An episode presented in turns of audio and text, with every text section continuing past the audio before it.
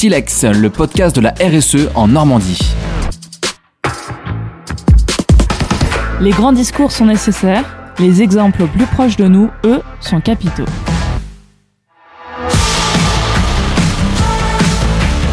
Je suis Ambroise et avec Roman, nous partons à la rencontre d'acteurs normands qui ont vu dans la RSE une opportunité de faire autrement. Juliette Guillemin, directrice RSE de Le Galet. J'ai retenu avec notre invité que les dix prochaines années sont clés pour intégrer de manière transversale la RSE dans l'entreprise et questionner en profondeur le business model. Juliette Guillemin, directrice RSE du groupe Le Galet, vient nous parler de son métier et de la politique RSE. Juliette fait preuve d'un optimisme et d'une vision holistique pour embarquer les collaborateurs et les parties prenantes à s'emparer des sujets RSE. Elle nous a livré aussi comment elle avait redonné du sens à son travail par le biais de la RSE et quels avaient été ses questionnements. Avec Roman, on a appris plus sur les enjeux RSE du distributeur normand, les actions mises en place et les leviers utilisés. J'en suis sûr qu'en écoutant Juliette, vous trouverez des pistes pour redonner du sens et avoir de l'impact dans votre métier et votre organisation. Bonne écoute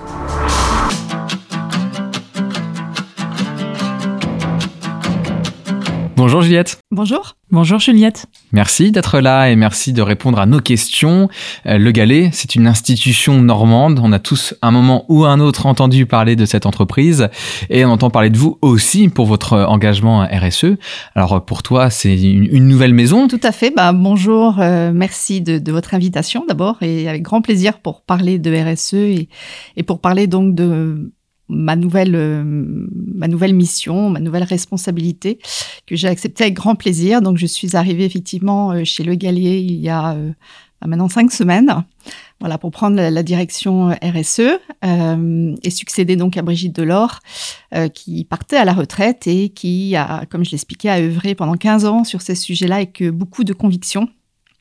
Donc voilà, j'estime que les dix ans à venir vont être cruciales en fait, euh, voilà, pour pouvoir euh, embarquer l'ensemble des enjeux liés euh, à la RSE, donc responsabilité sociétale des entreprises. Hein, ça embarque du coup les enjeux environnementaux, les enjeux sociaux et bien sûr les enjeux économiques. Voilà, et, donc c'est un poste qui est extrêmement challengeant. voilà, puisque derrière, ça nécessite de se poser des questions sur le business model euh, de Le Galet, euh, le business model qui potentiellement aura le moins euh, d'impact, ce qu'on appelle les externalités négatives, et sur les enjeux environnementaux et sur les enjeux sociaux, tout en permettant à l'entreprise de continuer à croître, à faire du profit, pour pouvoir continuer aussi à être un employeur effectivement reconnu euh, et aimer de ses salariés euh, pour les années à venir. C'est un énorme terrain de jeu, euh, je suppose, quand on te propose une direction comme celle-ci, parce que l'entreprise, elle a un énorme impact de par ses chiffres. Est-ce que tu as quelques chiffres en tête pour qu'on comprenne bien c'est quoi l'industrie derrière le, le galet?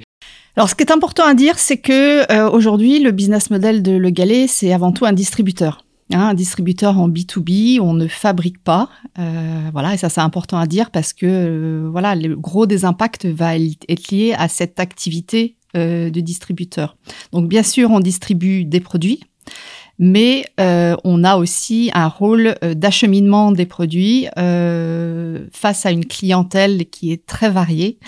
Euh, pas plus tard qu'hier, changé avec un, collègue en interne qui me disait à très juste titre, en fait, on n'a pas, chez Le Galet, on n'a pas un client, on a des clients.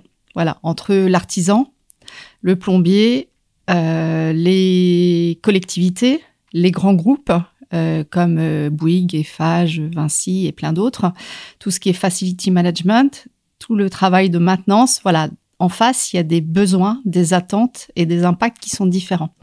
Donc on ne peut pas s'adresser de la même façon à un artisan, à un plombier ou à une grande entreprise ou même à une collectivité. Et l'un de mes enjeux, qui est certainement le plus dur, c'est d'embarquer en fait toute cette personne-là dans ces enjeux qui sont les mêmes, hein, qui sont communs. Donc euh, l'approche, euh, l'approche collaborative, l'approche collective, elle est clé euh, pour pouvoir effectivement accompagner nos clients et nos fournisseurs dans cette démarche-là et pouvoir s'appuyer sur euh, les expertises euh, des uns et des autres. Hein. Moi, je crois beaucoup à l'intelligence collective.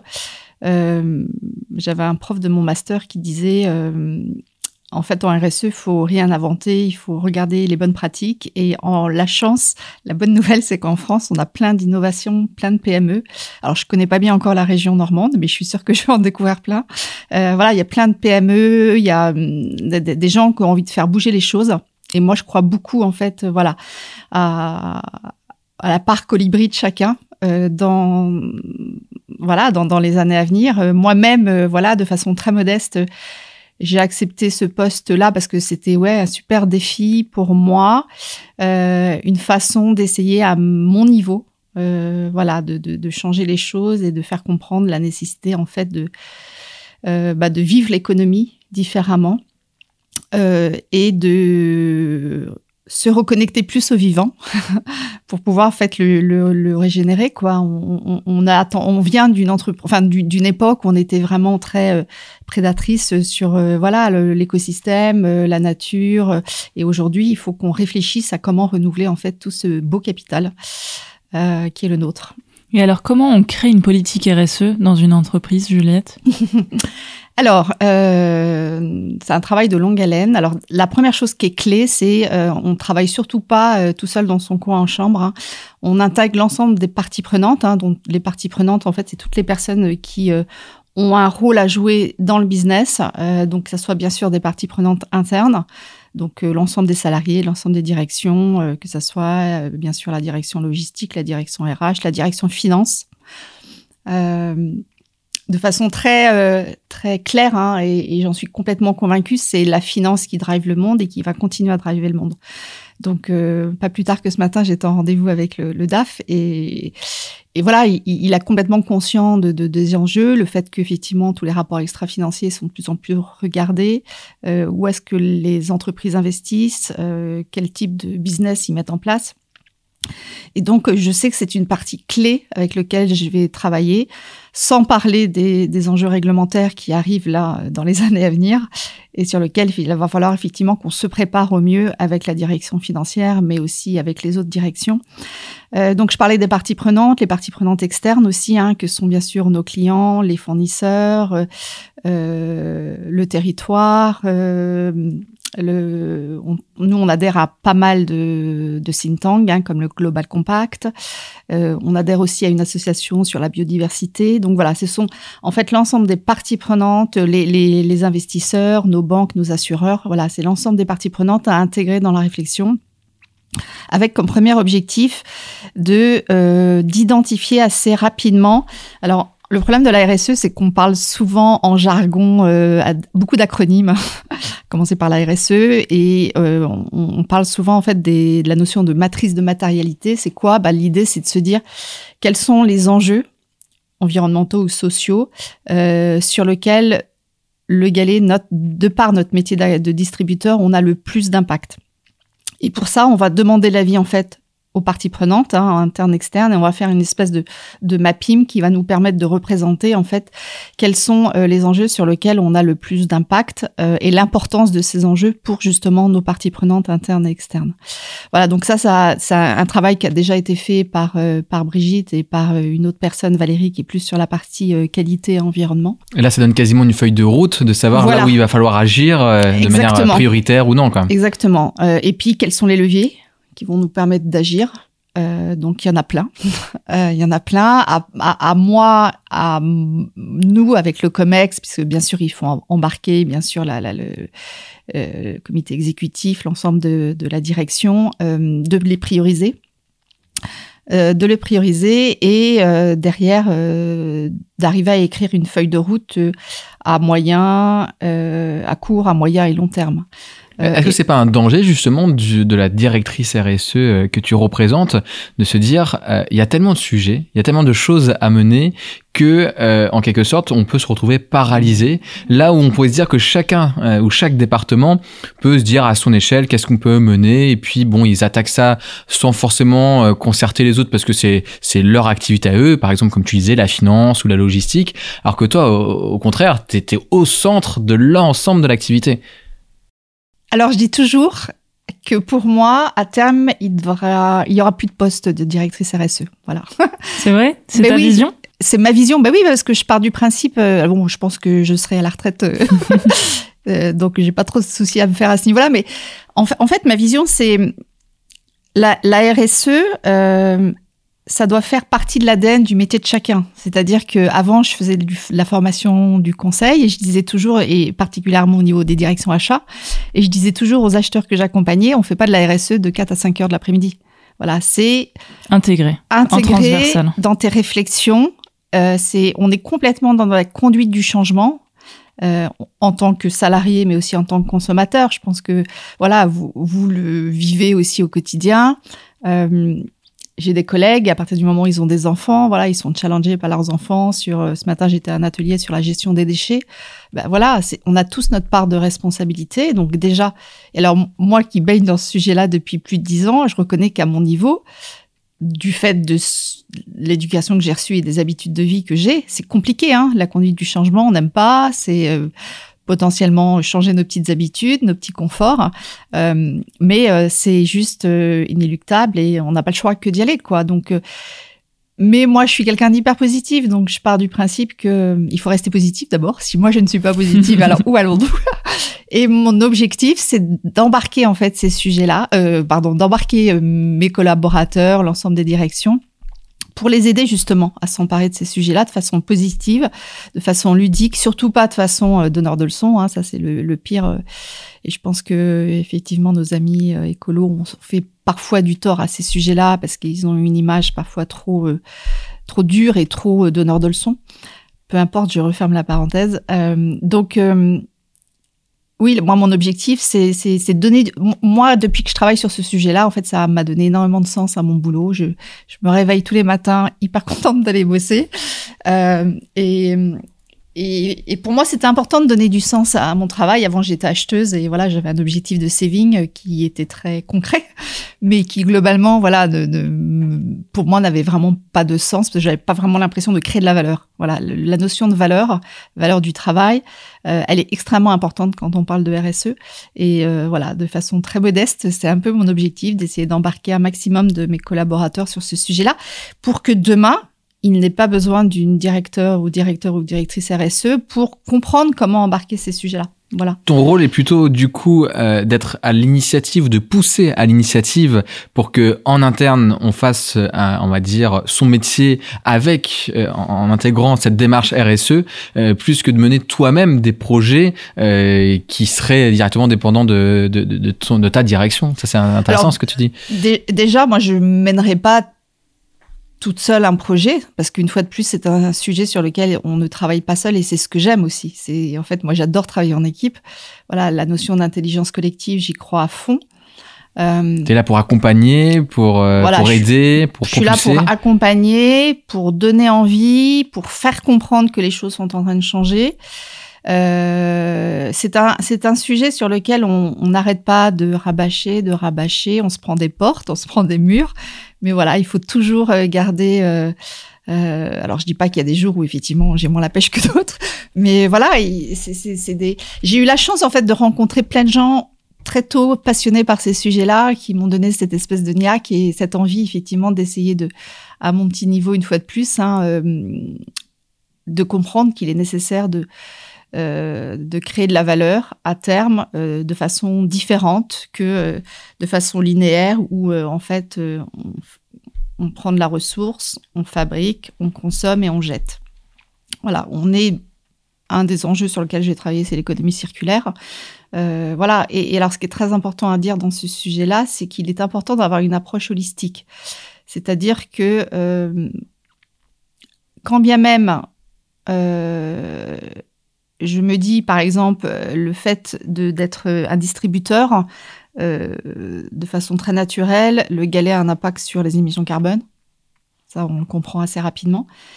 Euh, mais par contre, il ne faut pas perdre de vue qu'il est important d'intégrer les, autres enjeux. C'est-à-dire que le fait de décider d'essayer de réduire ses impacts carbone, il faut être vigilant de ne pas euh, avoir un impact négatif sur un autre enjeu comme, je ne sais pas, la pression sur la ressource, sur la, pollution, par exemple, euh, ou euh, sur des enjeux sociaux également.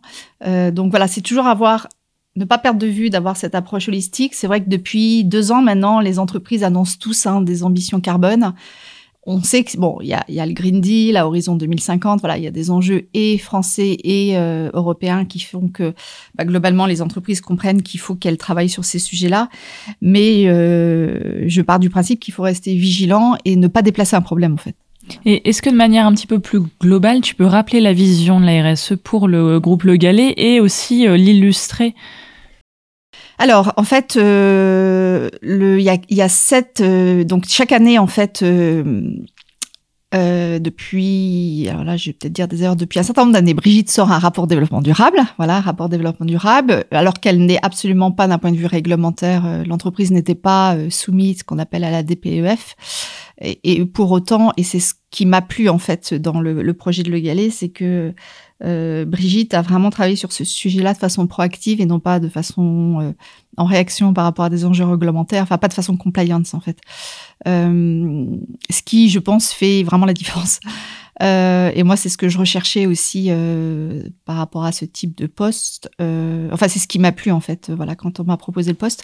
Et donc, dans le rapport développement durable, en fait, vous retrouvez sept grands enjeux sur lesquels travaille effectivement le galet. Donc, il y a tout ce qui est partie environnementale, commerce responsable, achat responsable, conditions de travail, santé, sécurité euh, au travail, droits humains et euh, euh, tout ce qui est contrôle interne et finances éthiques. voilà, c'est des enjeux qui sont clés pour l'entreprise et sur lesquels on communique, qui sont dans le désordre, mais en gros, je crois que j'ai retrouvé les sept. Voilà, euh, on a en plus euh, ma collègue Valérie dont je parlais travaille sur l'agenda 2030 pour embarquer des enjeux plus liés à l'environnement. Donc là, on va retrouver bah, tout ce qui est bilan carbone, biodiversité, achat responsable, commerce responsable et ISR. Euh, ISR. ISR, pardon, investissement socialement responsable. Voilà. Donc en fait, vous devez avoir certainement un, un, compte en banque potentiellement, si vous faites des placements, vous pouvez demander à ce que votre argent soit placé sur des comptes euh, qui soient, euh, bah, par exemple, pas sur euh, des business polluants ou voilà ou liés à l'armement. Voilà. En fait l'ISR permet d'exclure un certain nombre de secteurs d'activité sur lesquels vous ne souhaitez pas investir voilà. Euh, je sais oui, je te disais, est-ce que tu as des exemples pour illustrer euh, ah, concrètement bah. ces sept, euh, sept enjeux pour l'entreprise Le Alors, le premier exemple auquel je vais penser, parce que je viens du monde des achats, il y a Brigitte, Brigitte a créé une, une, gamme de produits qui s'appelle Produits éco-responsables. Donc là, c'est tout un travail à faire avec les fournisseurs. Euh, donc ça répond à un certain nombre de critères. Par exemple, ces produits sont issus de fournisseurs qui ont déjà mené une évaluation RSE, qui ont une certaine note au niveau de cette évaluation RSE. Puis après, euh, il y a un questionnaire produit qui permet euh, bah, de s'assurer que les produits ne contiennent pas des CMR. Les CMR, c'est tout ce qui est produit cancérigène, mutagène, reproductible. Euh, que les matières, pardon, les matières utilisées sont soit issues des matières recyclées, soit recyclables, etc., etc. Donc là, ça permet effectivement de faire passer un, un certain nombre de questions et de toper ces, ces produits comme éco-responsables. Euh, ça, c'est une toute petite part, en fait, euh, des, des, tous les leviers que, que Brigitte a, a, mis en place. Euh, Donc, quand vous dites produit éco-responsable, c'est certifié alors aujourd'hui c'est pas c'est un label euh, c'est un label sur lequel Brigitte a travaillé depuis des années. D'abord s'est appuyée sur la FNOR puis finalement a avancé dans de son côté. Moi j'ai un projet effectivement de, de faire certifier le processus de labellisation parce que je connais très bien le problème de la jungle des labels. J'en oublie certainement. Euh, alors, il y a une fondation. Donc, moi, pour l'instant, j'ai pas repris la, la, présidence puisque je m'estimais pas assez légitime. Il y a la fondation Le Galet aussi qui accompagne un certain nombre d'associations en lien avec le droit au logement, la réinsertion dans la société. Euh, et donc qui est financé 1% en fait du CA de, de, produits qui sont en marque Le Galet permet de financer en fait euh, euh ces associations et permet à la fondation en fait euh, de vivre et d'accompagner ces associations. Comment on fait pour valoriser ces actions euh, parce que elles existent mais si on n'a pas connaissance de ces, de ces actions c'est difficile peut-être de continuer à alimenter cette dynamique vertueuse de, de toujours avancer vers ces engagements RSE euh, oui, effectivement, la communication, elle est clé. Elle, est, clé, si euh, on communique une fois qu'on a fait. et c'est important aussi de balayer devant sa porte avant de d'exiger des choses, soit à ses fournisseurs, soit à ses clients. Personne n'est parfait, hein, mais l'idée c'est d'essayer un maximum d'embarquer les sujets RSE dans l'ensemble des directions et, euh, et de montrer en quoi euh, ça peut orienter un business et en quoi effectivement ça peut permettre à un commercial, par exemple, de gagner un appel d'offres par rapport à un autre. Et Donc moi, quasiment une communication interne même avant Alors, bien sûr, interne, et elle est, elle est clé parce que il faut que tout le monde puisse. Je le disais tout à l'heure, hein, pour moi, la RSE, elle doit faire partie de l'ADN du métier de chacun. Et demain, tout le monde devrait parler de son métier de cette façon-là. Euh, enfin en intégrant, euh, voilà, les, les, en se posant ces questions, de dire, mais finalement, moi en tant que DRH, moi en tant que DAF ou en tant que euh, commercial itinérant ou, ou sédentaire, comment j'aborde mon sujet, comment j'aborde ma responsabilité en me posant toujours à mon petit niveau les questions de l'impact que j'ai sur mon activité. Voilà. Euh, et du coup, euh, oui, c'est important de communiquer bien sûr en interne, c'est important de communiquer en externe. Euh, moi, avant de travailler sur ces sujets-là, j'étais pas du tout réseaux sociaux. maintenant, je suis hyper présente sur LinkedIn parce que ça fait. Alors, je l'étais dans mon ancienne boîte. Je vais continuer à l'être chez Le Galet d'abord pour effectivement bah, communiquer sur ce qu'on fait et ce qu'on sait faire de bien, même si on est toujours dans un plan d'amélioration continue. Hein. Il faut jamais se satisfaire de ce qu'on fait, euh, surtout sur ce sujet-là. Mais c'est aussi pour euh, regarder les bonnes pratiques à droite à gauche. Hein, une fois de plus, hein, c'est toujours hyper intéressant. L'approche filière, elle est clé dans ces sujets-là. Donc filière BTP, euh, principalement parce qu'on a quand même des enjeux qui sont communs. mais aussi, ça peut être intéressant d'aller regarder des filières. voilà, moi, je vais regarder dans mon, mon, analyse et pour travailler sur ma feuille de route, je vais regarder aussi tous les acteurs de distribution. Euh, avant, je travaillais à la Fnac. Ben voilà, on était aussi distributeur, bon en B2C, enfin vers le consommateur final. Mais euh, voilà, c'est toujours intéressant de voir euh, par rapport à ce positionnement de distributeur quel impact et comment on peut réfléchir à un business model qui soit différent. Aujourd'hui, par rapport aux réflexions que j'ai, je réfléchis à des services. Moi, je crois beaucoup aussi à la, aux services qu'on peut délivrer auprès des clients. Euh, aujourd'hui, il y a peut-être des choses qu'on ne sait pas faire. Euh, peut-être que demain, on ne saura pas les faire ou peut-être qu'on travaillera avec quelqu'un en collaboration. Euh, mais c'est vraiment, pour moi, c'est repenser au business model et trouver le business model qui soit le plus durable et, responsable pour, pour les enjeux qui sont communs à tout le monde. Et est-ce que tu peux, par exemple, illustrer ce que tu vois derrière ces nouveaux business models Concrètement, euh, pour le galet ou de manière plus générale, qu'est-ce qu'on a d'autre comme option que de prendre la ressource, la transformer, la vendre, la jeter? Euh, On a euh, alors une activité auquel je pense beaucoup, c'est tout ce qui est seconde main. voilà, moi je suis en relation là avec une personne de la bulle justement pour voir comment on pourrait potentiellement proposer un marché de la seconde main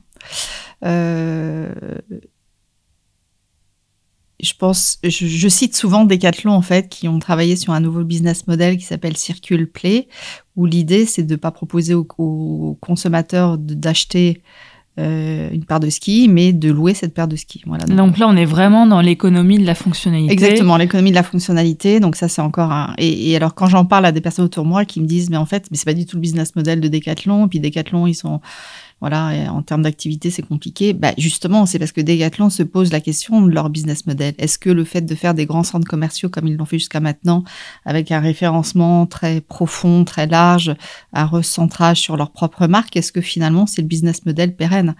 Pour avoir échangé avec la personne qui travaille sur ce projet-là chez Decathlon, il me disait l'intérêt, c'est que c'est rentable pour nous, c'est rentable pour le client, on a une base de données qui est hyper riche. Et au final, ça a un impact euh, sur les la ressource, puisque euh, comme c'est sur des produits qui sont loués, on fait attention forcément en acheter moins, mais plus qualitatif. Voilà, avec un usage beaucoup plus long.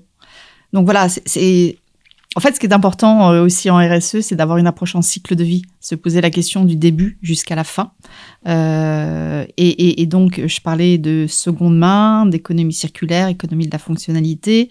Nous, on a beaucoup d'enjeux par rapport au transport aussi. Pourquoi est-ce que demain, on ne pourrait pas grouper des, des, des, commandes? Euh, Voilà, nous, on a une promesse client qui est J plus 1, euh, voilà, qui fait la force de l'égaler. Euh, bah, on, voilà, on va réfléchir à tout ça, en fait, qui était relativement important et impactant pour les enjeux environnementaux et sociaux. On l'a entendu, tu arrivé récemment chez Le Galet. Alors forcément, on est curieux de savoir euh, c'est quoi euh, ton parcours auparavant et puis euh, est-ce que la RSE justement est arrivée peut-être un peu plus tard? Comment tu t'y es pris pour arriver à ce poste de directrice RSE bah moi j'ai fait en fait quand j'étais jeune j'étais bonne élève je savais pas trop ce que j'avais envie de faire j'ai fait une école de commerce de façon assez classique à l'époque de ma génération et puis j'ai travaillé pendant sept ans dans le marketing, marketing client d'une boîte d'entreprise de vente par correspondance qui était, il y avait un côté très familial aussi euh, que je retrouve un peu chez Le Galet. Euh, et puis après, euh, dans le cadre d'une mutation professionnelle familiale, bah, je suis devenue acheteuse. Voilà, donc je me dis pourquoi pas banco, je me forme à, métier d'acheteur. Euh, donc j'ai acheté beaucoup de produits grand public, euh, machine à laver, euh, réfrigérateur, etc. Bon, bref. Et puis, euh, le groupe auquel j'appartenais a vendu les sessions de grande distribution. Donc, j'ai rejoint, là, pour le coup, une autre enseigne de distribution où j'ai travaillé. J'étais toujours acheteuse au niveau Europe. Donc, c'était intéressant parce que ça me permettait effectivement d'avoir une approche stratégique au niveau Europe, euh, d'avoir une vision plus, plus internationale de mon business. Et puis, euh, crise de la quarantaine, allez savoir. euh, en fait, je, je, je, suis arrivée à, enfin, dans l'entreprise, en fait, il y avait un souhait de vendre l'entreprise, donc on avait des, des plans marge qui tombaient tous les mois. Euh, il fallait effectivement, ce que je disais à l'époque, raqueter les fournisseurs pour rendre belle la mariée. Et là, je me suis dit, mais en fait, qu'est-ce que je crée comme valeur, quoi? Je, je, personnellement, je prenais pas vraiment de plaisir à, à négocier juste, voilà. Euh, euh, de l'argent euh, sonnant et trébuchant. Donc, euh, j'ai été l'étincelle Alors, il y a un livre que j'ai lu, le livre d'Emmanuel Faber qui s'appelle Chemin de traverse, où il explique en fait son l'ancien PDG de Danone, hein, et, qui, où il explique bah, comment il est passé de la finance à, à, se poser ces questions-là, en fait, de, comment driver l'économie, etc. Donc, ça a été un livre, effectivement, je me rappelle très bien, je l'ai lu aux vacances de Pâques. Euh, et je me suis dit, ben oui, il a raison en fait. Euh, là, vraiment, j'aurais l'impression de donner du sens à, à mon métier. Et puis j'ai eu la chance. Donc du coup, voilà, c'est un projet que j'ai construit petit à petit. Donc c'est une lecture d'abord. Ouais, une lecture qui, t'a fait euh, changer de regard. Voilà, une lecture. Euh, le fait que j'ai rencontré des bonnes personnes au bon moment. Aussi, moi, je crois beaucoup à voilà aux opportunités aux rencontres, voilà aux rencontres, aux opportunités, à la création, cette capacité de créer en fait les opportunités que j'ai développé depuis que je suis sur ce sujet-là. Et puis, euh, et puis effectivement, comme j'ai compris que dans l'enseigne dans laquelle j'étais, je ne pourrais pas changer de métier parce que j'avais exprimé le choix en fait depuis être acheteuse et puis je voyais qu'à chaque fois ça marchait pas pour des raisons sur lesquelles je vais pas revenir, peu importe. Je me suis dit voilà, si je veux bouger, il faut que je me bouge par moi-même. J'ai profité d'un plan social de ma boîte et j'ai repris des études. Voilà. D'accord. Donc euh, après 40 ans, tu as repris tes études. Voilà, avec trois jeunes enfants. euh, ça a été dur. Euh, si j'avais su ce qui m'attendait, je ne sais pas si je l'aurais fait, mais en tout cas, ça a été une... donc j'ai fait le master 2 à Dauphine en développement durable avec euh, que des vieux, comme disaient mes enfants. Donc c'était sympa, c'est qu'on était issus de voilà. D'abord, on avait une expérience professionnelle. On... Il y avait beaucoup de gens de la finance à l'époque, beaucoup de femmes. Même si aujourd'hui, euh, heureusement, il y a des hommes qui s'emparent de ce sujet-là et c'est plutôt bon signe. Et donc, ça a été une expérience intellectuellement hyper riche et humainement euh, génial quoi. Euh, voilà. Et puis euh, euh bon emballant j'ai fait un stage chez L'Oréal en achat responsable. Et finalement je me suis dit banco en fait j'étais acheteuse il faut juste que je parce que en fait je, je voulais complètement repartir de zéro. Puis je me suis dit quand même à 40 ans c'est compliqué. Donc je me suis dit je vais essayer de voir comment acheter de façon plus durable et responsable. Euh, j'ai été à mon compte 18 euh, mois, mais moi, comme j'aime travailler en équipe, en fait, finalement, à part euh, effectivement les rendez-vous que j'ai avec mes clients, ça m'allait pas trop. Euh, et puis, euh, c'est dur en tant que maman d'être à son compte et voilà, d'avoir des gamins qui comprennent pas forcément que vous bossez. Non, trêve de plaisanterie, j'ai voulu effectivement retravailler euh, et avoir à, nouveau être salarié d'une entreprise. Donc, j'ai fait un passage assez court chez Bureau Veritas Certification où j'ai développé tout ce qui était audit seconde partie. Donc, c'est les audits qu'on réalise chez les fournisseurs pour le compte d'un donneur d'ordre. Voilà. Et donc, c'était des audits environnementaux et sociaux. Hein. Euh, et puis l'AFNOR m'a proposé de rejoindre euh, euh, l'association, parce que l'AFNOR c'est une association, l'Agence française de normalisation, pour également développer tous ces sujets-là autour des achats responsables de la RSE. Et donc. Euh, et là, ça n'a pas suffi de faire de l'achat responsable. Bah en fait, t'as voulu faire plus. En fait, j'ai rien voulu faire du tout. C'est juste que j'ai été contactée cet été par un chasseur de tête qui m'a proposé le poste chez le Galet. Euh, et le plus drôle, il y a eu vraiment un alignement des planètes sur ce poste parce que en fait, je, je viens dans cette région depuis que je suis toute petite parce que mes parents ont acheté une maison à quelques kilomètres de Caen. Donc je s'il y avait une région où j'avais envie d'aller, c'était celle-là. Voilà. Quand euh, effectivement, le chasseur de tête m'a dit la province, j'ai dit non, non, la province, on oublie. Et puis, euh, quand il m'a dit que c'est à Caen, j'ai dit bah, c'est drôle, moi je connais qu'une société, c'est le Galet, parce que je suis intervenue il y a trois ans dans le cadre de l'AFNOR. Et donc euh, voilà, bon emballant, euh, j'ai compris que Brigitte partait à la retraite, que j'avais également rencontré il y a trois ans. Et je me suis dit, là, il y a quelque chose, quoi. il n'y a pas, de hasard. Il n'y a pas de hasard. Et surtout, je me suis dit, voilà, j'ai fait pendant dix ans du conseil de la formation. J'ai, avec ce côté frustrant de pas aller jusqu'au bout, en fait, de pas voir comment le conseil, les formations que vous avez fait euh, sont, appliquées au quotidien. Sont appliquées au quotidien. Et je me suis dit, bah là, j'ai une opportunité euh, bah, d'essayer de de voir comment dans une entreprise on peut implanter les choses, faire avancer l'entreprise, et puis euh, voilà donner envie aux gens de donner du sens une fois de plus à leur métier et de le vivre au quotidien et de permettre en fait voilà de, de, créer de la valeur sur le territoire et de créer de la valeur pour les fournisseurs, pour euh, pour les clients et l'ensemble des autres parties prenantes. Merci Juliette pour ce témoignage. Et euh, c'est comme je vous dis à chaque fois parce que c'est vrai c'est riche mais aussi là c'est un bel exemple que quand on veut s'investir sur un sujet qui redonne du sens euh, à, sa carrière on peut le faire sans en effet renverser la table mais, mais juste en rajoutant cette brique qui va qui va donner de l'ampleur à, à, son action. Ça je pense que c'est le message qui est, qui est bien qui est bien passé. Complètement. Et puis visiblement euh, une lecture peut en effet changer beaucoup de choses. Et, euh, et c'est bien d'aller, d'avoir le courage euh, d'aller jusqu'au bout, d'avoir repris tes études et, et euh, ça en valait la peine. Exactement. Aucun regret. et est-ce qu'il y a une qualité nécessaire à un, directeur RSE, Juliette? Il y en a plein, l'optimisme effectivement, mais aussi la curiosité. Voilà, être curieux. Euh, on, on, on est capable d'être expert sur tous les sujets, donc s'appuyer sur l'expertise de, des parties prenantes, euh, qu'elles soient internes ou externes, et puis euh, apprendre tous les jours. Euh, voilà, c'est les qualités principales, être organisé, être surtout être persévérant. être persévérant aussi parce que forcément vous pouvez pas embarquer tout le monde euh, mais euh, moi je me dis si j'arrive effectivement à embarquer euh, allez X% des salariés X% des consommateurs voilà c'est déjà ça de prix quand j'étais à la FNOR, je donnais des cours. Et pourquoi je donnais des cours? Bah Parce que je me disais, parmi les jeunes étudiants, là, si je peux en convaincre même deux, trois, c'est déjà ça de prix. Voilà, chacun sa part. Merci pour ce mot de la fin, Juliette. À bientôt. Merci, Juliette. À très bientôt, merci.